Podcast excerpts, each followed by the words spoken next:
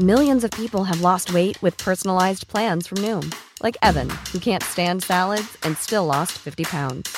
Salads, generally, for most people, are the easy button, right? For me, that wasn't an option. I never really was a salad guy. That's just not who I am. But Noom worked for me. Get your personalized plan today at Noom.com. Real Noom user compensated to provide their story. In four weeks, the typical Noom user can expect to lose one to two pounds per week. Individual results may vary. Heraldo Podcast, un lugar para tus oídos. Noticias del Heraldo de México. Esta mañana se registró un fuerte accidente sobre la autopista México-Querétaro. De acuerdo con los primeros reportes, una pipa se incendió sobre la vialidad a la altura de San Juan del Río, en el kilómetro 161 más 200, lo que provocó la movilización de los servicios de emergencia. Las primeras versiones extraoficiales refirieron que se trató de una carambola, pero con el flujo de la información que se ha podido dar mayor claridad a lo ocurrido, se sabe que una pipa se vio involucrada en el siniestro.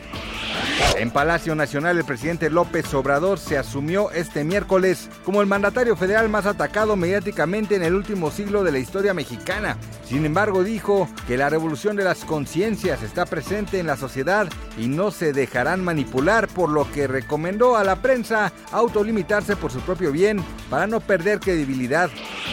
El mandatario federal se dijo defensor de la libertad de expresión en el país, resaltando que en la democracia son naturales y necesarias las diferencias de opiniones, el debate y la polémica. Sin embargo, el propio AMLO se calificó como el presidente de México después de Francisco y Madero como el más atacado de la historia.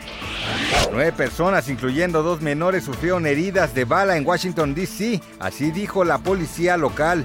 Poco antes de la una de la madrugada, las autoridades respondieron a un reporte de un tiroteo en la calle Mead, en el cuadrante noreste de la capital de Estados Unidos, dijo el subdirector del Departamento de Policía Metropolitana, Leslie Parsons, en un comunicado en Twitter.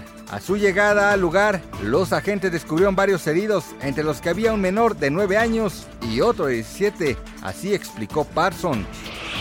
Este miércoles 5 de julio el tipo de cambio promedio del dólar en México es de 17.0687, a la compra 16.6344 y a la venta 17.5031.